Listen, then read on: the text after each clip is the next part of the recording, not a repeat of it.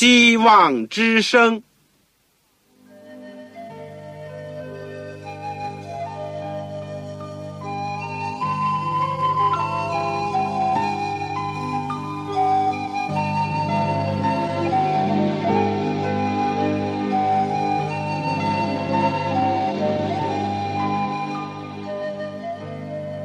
各位听众朋友，各位弟兄姐妹，欢迎您收听信徒培训这个节目。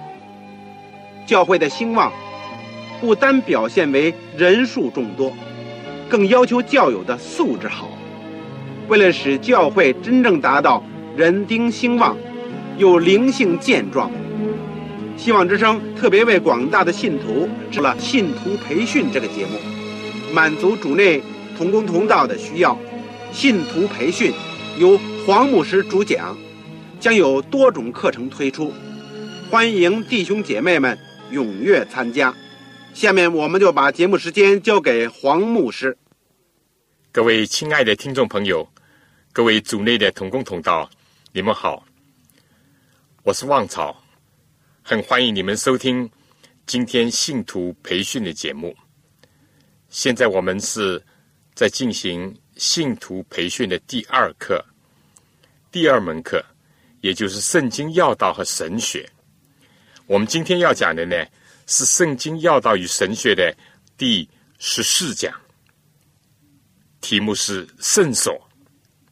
第一部分，这个经文呢，是在出埃及记第二十五章第八节，上帝当时对摩西说。又当为我造圣所，使我可以住在他们中间。我们说圣所的道理是一个重要的道理，也是带给我们许多的亮光。可以说旧约的福音也就包含在圣所的道理里面。我们在学习之前。我们做一个祷告，亲爱的天父，我们再次的谢谢你。我们今天还蒙你的赐恩，仍然有机会能够来到主面前。虽然我们弟兄姐妹分隔在天涯海角，但是我们都有一主一信，一个敬礼，而且我们都有你一位天父。我们谢谢你保守我们，带领我们直到今天，使我们能够接着空中的电波，一起学习主的话语。天父，我们虽然知道今天地上已经没有圣所，但是我们知道，凡是你灵格的地方，你与我们同在的地方，都是圣的。求主使我们的心能够亲近主的宝座，也愿主特别的垂听我们的祈求。也给我们恩典，给我们智慧，给我们力量，非但能够相信、明白主的真道，而且也使用我们这些卑微的人，能够为主传扬福音。天父，在我们今天学习圣所道理的时候，求你能够光照我们，恩待我们，能够看见主的大爱，能够看见你救赎的奇妙。谢谢你垂听我们的祷告。是奉主耶稣基督的圣名，阿门。世界上呢，有些地方被不同的宗教徒认为是圣地，他们往往会走很远的路，或者不惜花很多的费用去到那儿朝圣。比如伊斯兰教徒，他们就要到麦加去朝圣。许多的佛教徒呢，欢喜到尼泊尔去朝圣，而耶路撒冷呢，更是许多天主教徒、东正教徒、基督教徒和犹太教徒喜欢去朝圣的地方。这些地方呢，无疑的都是和佛教的教主萨迦莫尼，或者是回教的教主穆罕默德。或者是众所周知的耶稣基督他们的生平，或者是和他们的某些事迹以及某些遗物有关系的地方。圣经呢，并没有要求人去朝圣，但圣经里面呢，却有一个非常重要和伟大的道理，就是关于圣所的道理。圣所呢，也就是一个神圣的所在，一个圣洁的所在。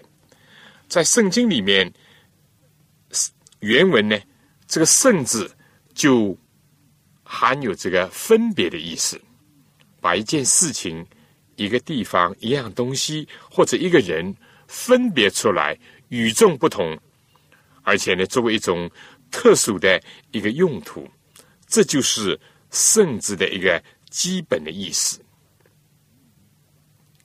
在圣经里面讲到的圣所。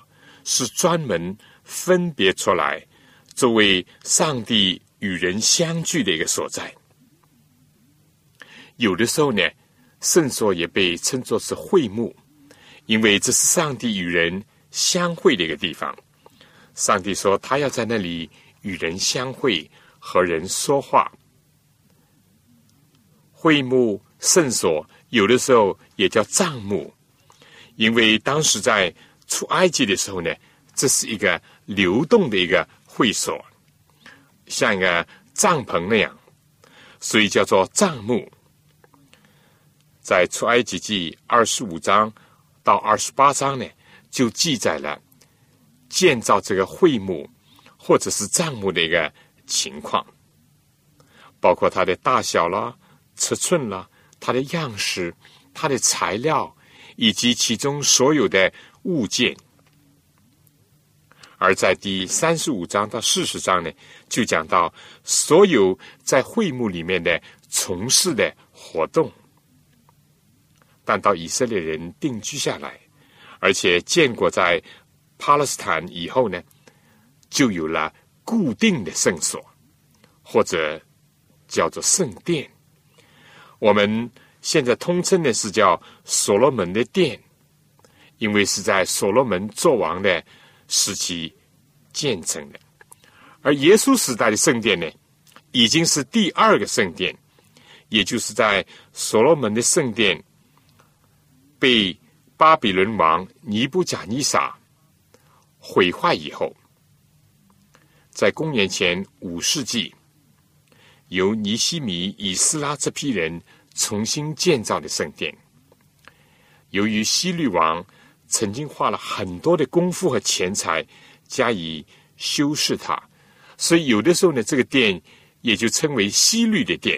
耶稣曾经在他工作开始的时候和结束之前两次的接近圣殿，而且宣称不要把上帝的殿当作贼窝，或者是把它看作是进行买卖的地方，因为上帝的殿是万民。祷告的殿，也就是人和上帝相会的地方。而这个殿呢，在公元前七十年，按照耶稣所早已预言的，完全被罗马烧毁了。事实上，早在这之前，就在耶稣定十字架的时候，从属灵的意义上来讲。这个圣殿已经是被遗弃了，已经失去了它的作用。而主耶稣升天以后呢，耶稣却以新月的大祭司的身份，在天上呢，为我们进了圣所，来为我们代求，为我们服务。至于今天呢，教会的。观念呢，取代了圣所的观念。教会也就是人敬拜上帝、上帝与人相会的地方。以上是关于圣所的前前后后的一些变革。怎么从一个流动的会幕或者帐幕，到第一个圣殿，就所罗门的圣殿，到耶稣时代的第二个圣殿，但两个圣殿先后被巴比伦。和罗马所破坏了，然后耶稣升天以后，却为我们在天上的圣所打开了一条又新又活的路。我们可以借着耶稣到父面前去。至于今天地上的教会呢，也多少包含一点人与上帝相会这样的一个意思。就上帝和人相会这一点来讲，我们说，不论是流动的会幕，或者是固定的圣殿，甚至是今天的教会，它们的含义都是一样的。但是在耶稣来到之前呢，会幕或者是圣所，除了是上帝与人相会的地方，它也是一个教室，把这个救赎计划不断的教导人。在耶稣基督还没有来到之前，日复一日，年复一年的，使人准备自己的心灵，用信心仰望这位要来的救主，并且呢，借着献祭。从事礼拜，使自己与上帝和好，亲近上帝和赞美上帝，并且呢，感受到上帝的圣洁、公义和慈爱。所以，圣所的道理呢，有一种无与伦比的一种崇高的价值和深刻的含义。当我们从圣经当中知道，无论是圣所的本身，圣所所有的物件。以及其中的从事，或者是祭物的本身，甚至于是祭司的本身，都是预表着耶稣基督和上帝救赎人类的计划的。由此看来呢，圣所的道理又是极其重要的。另外呢，就圣所和圣所的物件、从事以及这个祭物的本身呢。对今天教会的侍奉礼拜呢，也都有许多具体的光照和启发。在出埃及记第二十五章第八到第九节说：“又当为我造圣所，使我可以住在他们中间；制造帐幕和其中的一切的器具，都要照我所指示你的样式。”希伯来书的作者呢，也是这样讲到。他们供奉天上似的形状和影像，正如摩西将要造帐幕的时候呢，蒙上帝警戒他说：“你要谨慎，做各样的物件，都要照着山上指示你的样式。”而希伯来书第九章二十四节呢是这样讲：“因为基督并不是进了人手所造的圣所。”这不过是真圣所的影像，乃是进了天堂，如今为我们显在上帝面前。而二十三节呢，这样照着天上样式做的物件，所有这些经文呢，都告诉我们，不论是会幕或者是地上的圣所，都是照着天上的样式而建造的，它是非常的神圣的，所以叫圣所。并不像造一般的房屋那样，或者是添置些家具，举行些什么活动。这里面呢，有着很子。虽然今天在这个地球上没有会幕、帐幕、圣所、圣殿，但就是对在教会里面的进聚会等等的事呢，还是有许多的教训，是我们可以从中吸取的。我们可以以历史的角度，以及圣所的预表的方面，和新约里面许多的经文，从此呢，我们就可以感到圣经有关圣所的道理呢，是很重要的道理。甚至有人把圣经中的许多的教训，都和圣所挂起钩来。首先呢，我想讲一讲圣所的构造。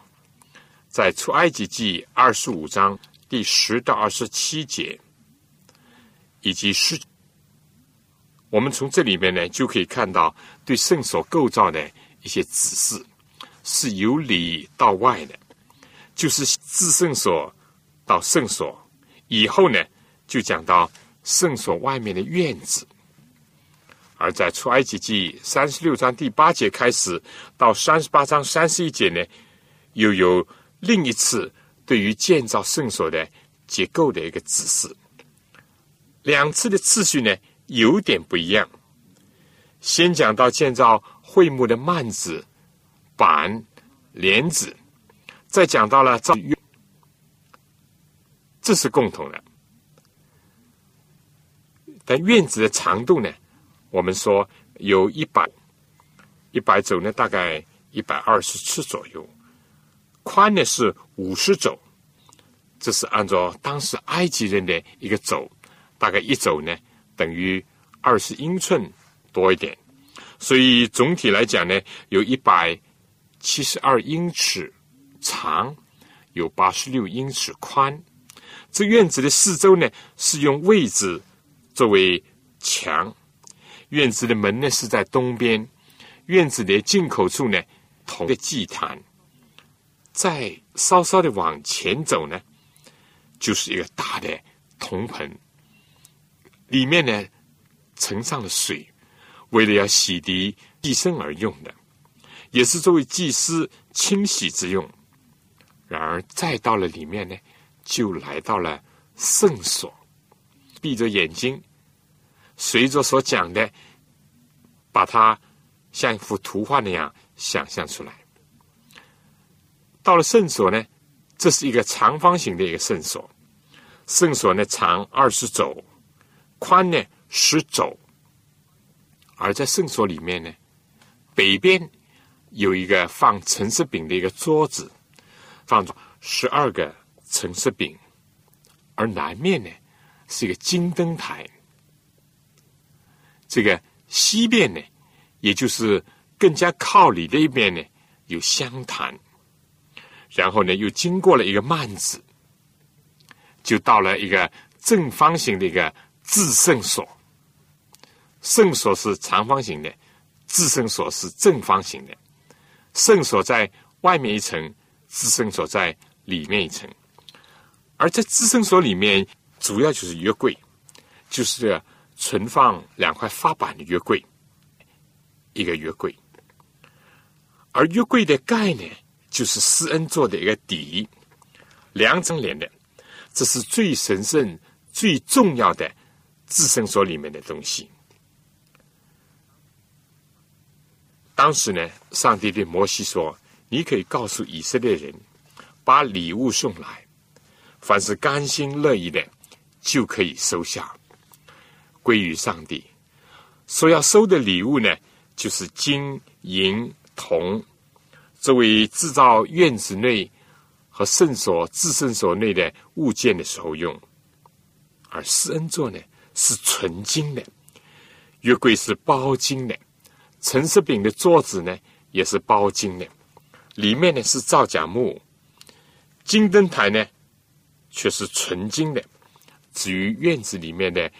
座呢是银的，而杆子呢是铜的，钩子呢也是铜的，或者是金的，还有紫色、蓝色细麻、山羊毛，为了做幔子和位置所用的。染红的公羊皮、海狗皮呢，是用来做圣所外面的一个罩子。造假木呢，是用来建造。祭坛、香坛以及陈氏饼的桌子的材料，祭坛的外面呢用铜包裹着，其他的呢还有点灯、各种的香料，还有红玛瑙和各样的宝石，这些都是为了镶嵌在祭祀的衣袍上、他胸牌上。总之呢，奉献材料都是用在会幕上，使得。所造的能够既坚固又美观又耐用，和所有这些物件，特别是显得金碧辉煌，也显得荣耀非凡。让我们呢，可以凭着想象，借着圣经的记载，使我们能够想象到天上的圣所，我们一起来敬拜他。来赞美他，来亲近他。下面呢，我想请大家听一首歌，弟兄和姐妹来朝拜主，来朝拜主。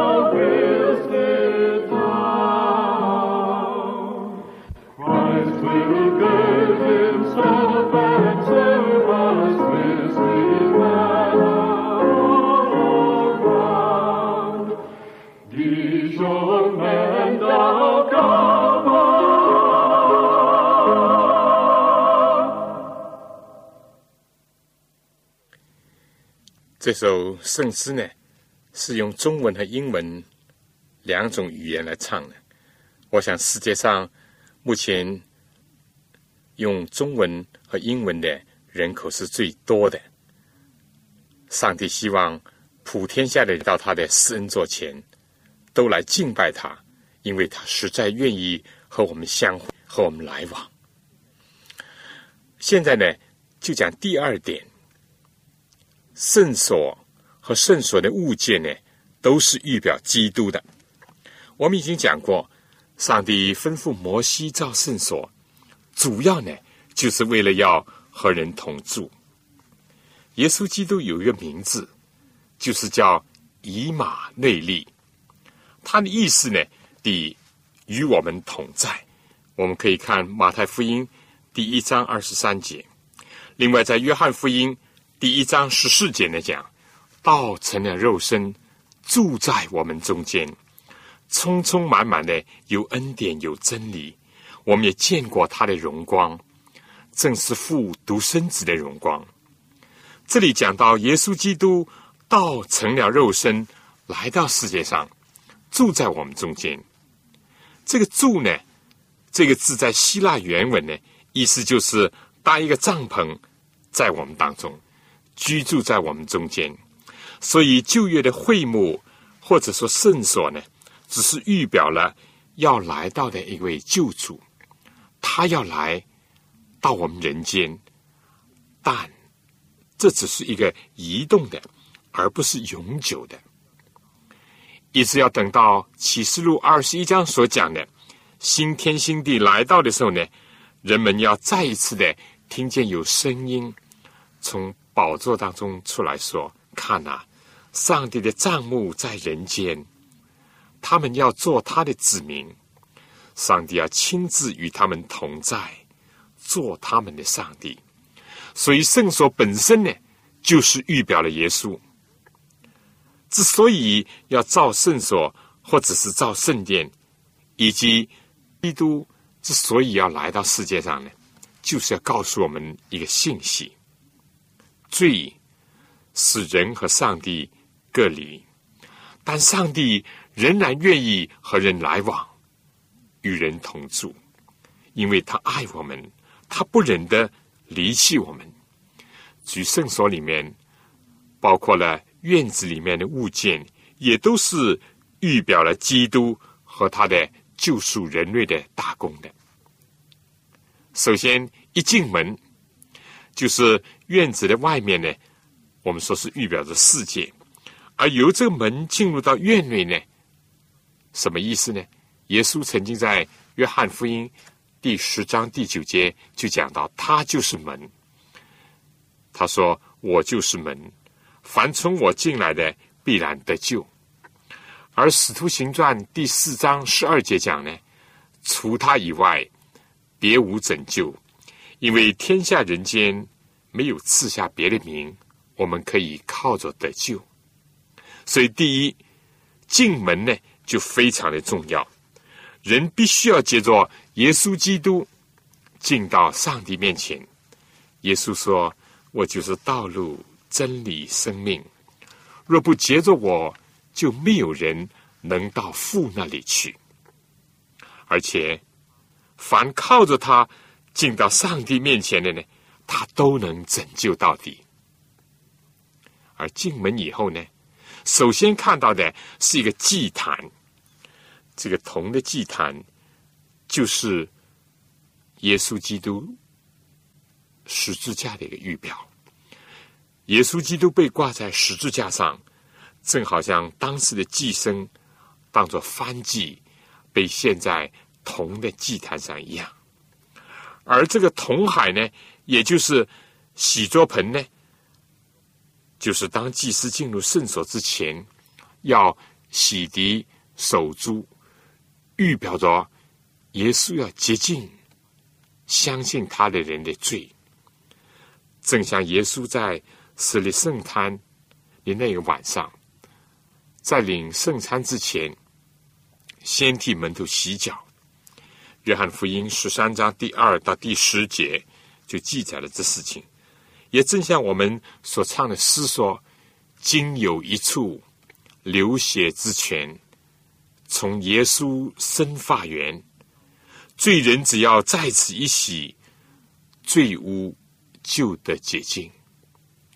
由于耶稣是一个救恩的泉源，洗出我们的罪污，正像撒加利亚十三章第一节所预言的，那日必给大卫家和耶路撒冷的居民开一个泉源，洗除罪恶与污秽。而希伯来书第九章十四节呢，也提到了人得到洁净是要靠着基督的宝血，在耶稣受难的时候。兵丁曾经用枪刺耶稣的肋旁，结果就发现有水和血流出来。希伯来书第九章第二十节说：“按照律法，凡物差不多都是用血洁净的。若不流血，罪就不得赦免。”约翰一书第五章第六节又讲到：“那节水。”和血而来的就是耶稣基督，不是单用水，乃是用水又用血。这个泉源呢，非但能够洗除罪恶和污秽，而且在以赛亚书十二章第三节讲到：“你们必从救恩的泉源欢然取水。”我们说罪恶。的蒙赦免，得以洁净的人是有福的，是快乐的，而且他们的心田呢是能够得到滋润的。我们经过了门，经过了这个铜的祭坛，也经过了这个大的洗桌盆，再往里走呢，就到了圣所。而圣所的最外面呢，是罩着的一个海狗皮。我们知道这个海狗皮呢，虽然是很坚实的，但并不华美。而海狗皮呢，所冷罩的圣所呢，越到里面是越加的辉煌。正像耶稣基督，他的外面风尘仆仆，无家型美容，甚至有的时候像根处于干地。被许多的人厌弃，但是只有在耶稣里面，充充满满的有恩典、有真理，而且有父独生子的一种荣光。这就应验了旧约以赛亚书五十三章第二节的预言，以及哥罗西书第二章第九节所讲的，因为上帝本性的一切的丰盛。都有形有体的居住在基督的里面，因为耶稣基督是上帝荣耀所发的光辉。好，现在就让我们进入圣所来看一看，在北面的桌子上呢，放了陈设饼，上面有十二个饼，代表了。以色列十二个支派，而耶稣又讲呢：“我就是生命的粮，到我这里来的必定不饿，信我的永远不渴。”约翰福音第六章三十五节，旧约的马拿，同样也就是预表了这件事情，就是耶稣要不断的供应他的子民，使他们取之不竭，用之不尽。而且呢，这个饼每一个安息日都要换，所以是万古长新的。耶稣在这里呼召我们与他来往，来领受他的生命，使我们与他同化。好了，那我们再来看看南面的金灯台呢，是预表着耶稣是世界的光。约翰福音第八章十二节。耶稣说：“我是世界的光，跟从我的就不在黑暗里走，必要得着生命的光。”我们从圣经上知道，整个的圣所呢和外界是隔绝的，没有门窗，只是靠着那个七个灯台的火光，也就是这个长明灯，它是永远不熄灭的。这里面提到圣灵的光照，因为圣灵是要引导人、光照人来认识基督的。格林多前书第二章十四到十五节，这个北面的橙色饼、橙色饼的桌子我们讲过了，南面的金灯台我们也讲了，然后就来到香坛。香坛呢，这是代表了基督的意义和他的代祷。约翰福音第十七章这个分离的祷告呢，是一个很好的例子。希伯来书第七章二十五节呢，也讲到：凡靠着他进到上帝面前的人，他都能拯救到底，因为他是长远活作，替他们祈求。而启示录第八章第三到第五节，这里面说，另有一位天使拿着金香炉来站在祭坛旁边，有香赐给他，要和众圣徒的祈祷。一同献在宝座前的金坛上，那香的烟和众圣徒的祈祷，从天使手中一同升到上帝面前。这就是我们在祷告结束的时候所讲的。我们这样祷告是奉耶稣的名，或者有的时候我们说靠耶稣的功劳的意思。因为唯有借助耶稣基督的功劳，我们的祷告。才能够呈现到上帝的面前，而且得蒙他的悦纳。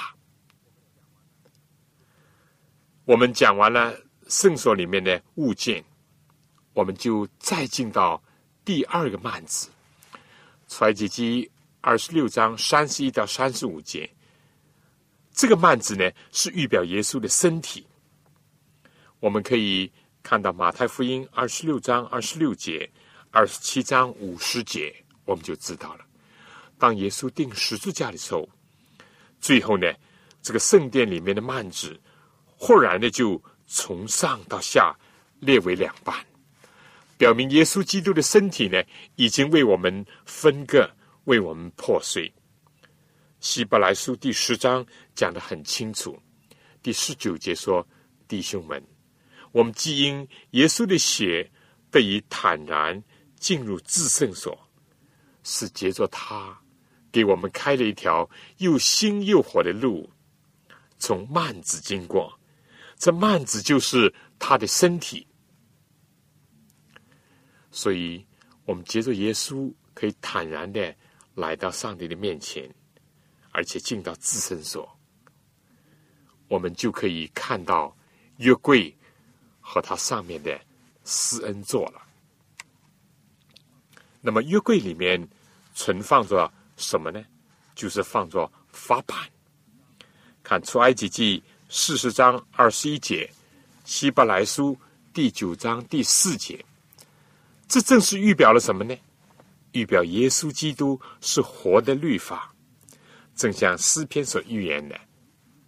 诗篇第四十篇第七、第八节说：“看呐，我来了，你的律法在我心里。”耶稣来，非但没有废掉律法，而且使律法为大为尊。犹太人所弄死的一个律法呢，耶稣基督使他活出来，表现在他自己的生活当中。同时，耶稣基督又是我们的施恩座，因为上帝设立他做我们的挽回祭。罗马书第三章二十四、二十五节，这里的挽回记在原文呢，和希伯来书第九章第五节的施恩座呢是一样的字。在希腊文的七十四译本里面呢，和出埃及记二十五章十六到二十一、二十二节，或者是利未记十六章十三节呢，也是同样的字，而且用法也一样。耶稣非但是我们活的律法，耶稣也是我们的施恩座。上帝接着他向我们大施洪恩，救我们这些被律法定为有罪的人。所以下面呢，我想请大家听一首歌，就是更加与主亲近，是讲到雅各的经历，当他犯罪欺骗的父兄离家出走，在旷野荒郊的时候。当他非常孤独、非常凄凉、内心非常不安的时候，他看见天门为他打开，上帝仍然与他同在。他醒了以后，就拿一块石头作为记号。他说：“这真是天的门，因为上帝在那里向他显现。”所以这首与主更亲的歌呢，就是反映了当时。雅各的心情，也是我们每一个人来到上帝面前的心情。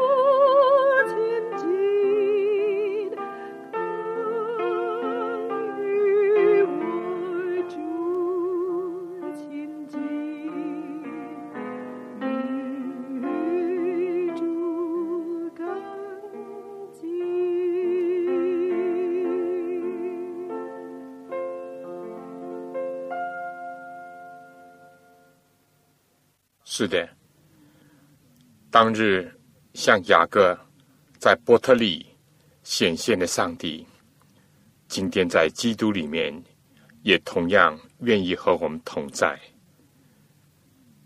他借着耶稣基督呼召我们来与他相会。在天上的真圣所里面来领受他的福惠。我们现在再讲第三点，非但是圣所，圣所里面的物件是预表着耶稣，所有的祭牲和祭祀呢，都是预表基督。旧约的时候，燔祭呢是献祭当中的一种，是用火来焚烧的。出埃及记二十九章讲到，每天所当献的祭，主要就是羊。耶稣基督就是逾越节的羔羊。约翰福音第一章二十九节，当施洗约翰看到耶稣的时候呢，他就是这样说：“看呐，上帝的羔羊，除去世人罪孽的。”耶稣也正是牺牲在逾越节的时候。希伯来书十二章第十节说：“我们有一祭坛，上面的祭物。”是那些在帐幕中供职的人不可通吃的。原来祭牲的血呢，被大祭司带入到圣所做赎罪祭，生出的身子呢就被烧在营外。所以耶稣要用自己的血叫百姓成圣，也就在城门外受苦。耶稣在城门以外，也就是在独楼地。为我们牺牲，献祭有的时候呢，用牛或者是鸽子，或者是斑鸠来代替，但所有这些都是洁净的动物，也同样是预表着基督的温良、柔顺、纯洁和辛劳苦累。这样的一位主，他就是为了我们的罪而献上。经过火的洗礼，那么素祭呢？它是用油和面调和的素祭，也就是代表了耶稣基督的品格。他的生活就像面那样，能够供养人的生灵；像油那样，能够滋润人心。而且在圣灵的光照感化下，向我们人类提供我们所需用的一切。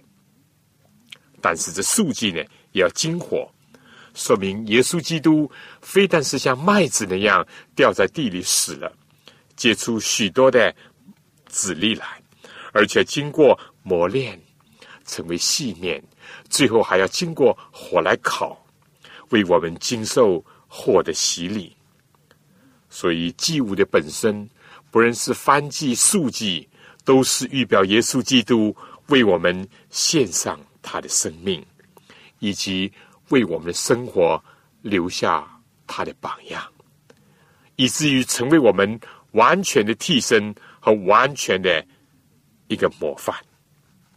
希伯来书第八到第十章把这些事情讲述的很仔细，而所有这些牛羊的血呢，乃是预表耶稣基督的生命。希伯来书第十章第四节说：“因为公牛。”和山羊的血断不能除罪，所以基督到世上来的时候就说：“上帝啊，祭物和礼物是你不愿意的，你曾给我预备的身体，翻祭和赎罪祭是你所不喜欢的。那是我说，上帝啊，我来了，不要照你的旨意行。我的事在经卷上已经记载了。耶稣以他的生命。”和生活为我们而献上，为我们成为一个祭物。每一天献祭的祭司，或者是说一年一度在至圣所里面进行从事的大祭司呢，也是预表耶稣的本身。最多的讨论和最清楚的论述呢，莫过于在希伯来书第四章。从十四节开始，一直到第八章第六节，讲到耶稣基督是我们的祭司，是我们的中保，也像麦基喜德那样作为我们的大祭司。第四章十四节说：“我们既然有一位已经升上高天尊荣的大祭司，就是上帝的儿子耶稣基督。”十五节说：“因为我们的大祭司。”并非不能体恤我们的软弱，他也曾凡事受过试探，与我们一样，只是他没有犯罪。相反呢，比起世界上的祭司和大祭司来讲呢，正像希伯来书的作者说：“凡从人间挑选的大祭司，是奉派替人办理属上帝的事，为要献上礼物和赎罪祭。他能体谅那郁闷的和顺迷的人，因为他自己也是被软弱所困。但有一点和耶稣不同。”他理当为百姓和自己献祭赎罪。地上的祭司本身呢，也是需要赎罪的。而耶稣和地上的祭司呢，还有一个不同：地上的祭司因为有死的阻隔，不能长久的工作；但耶稣是永远长存的。他的祭司的职分呢，是长久不更换的。他在天上做我们的中保。为我们代求，而且献上他自己的身体和生命，为我们赎罪。保罗也说，在上帝和人中间，只有一位中保，就是耶稣基督。正如只有一位上帝那样，也只有一位中保，就是降世为人的耶稣基督。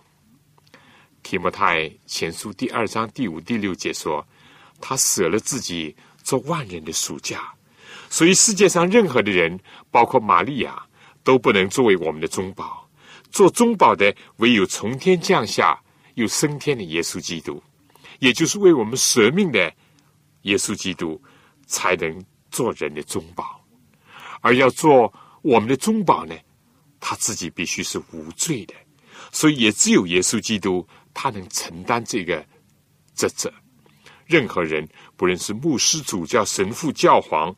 玛利亚、圣徒都不是无罪的，都不能作为我们的中保。而且，所有以上的这些呢，也都是必死的人。唯有耶稣基督是死而复活的主，并且要活到永永远远，他才能在上帝的宝座面前一直的为我们代求，做我们的中保。下面呢，我们再讲这个出埃及记。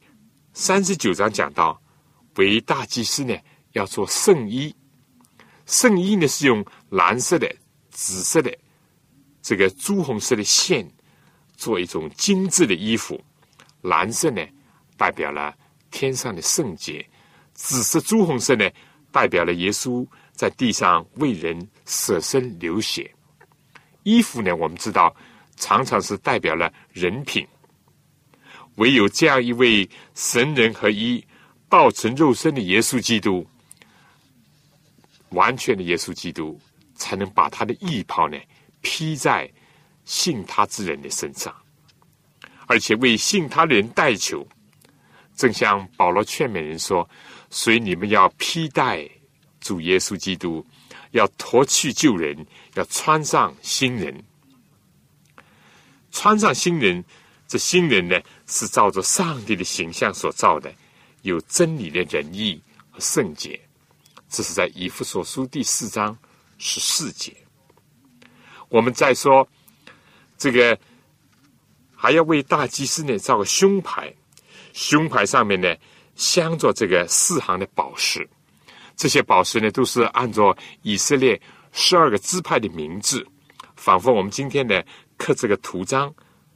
把十二个支派的名字呢，就刻在这个胸牌上，而胸牌呢，又被挂在祭司的这个心上，正像耶稣基督把他地上的儿女，包括你，包括我，由旧约的十二个支派所代表的，都看作是珍宝，天天的把我们挂在他的心上，在他进行从事的时候呢，他一直记得我们，为我们代求。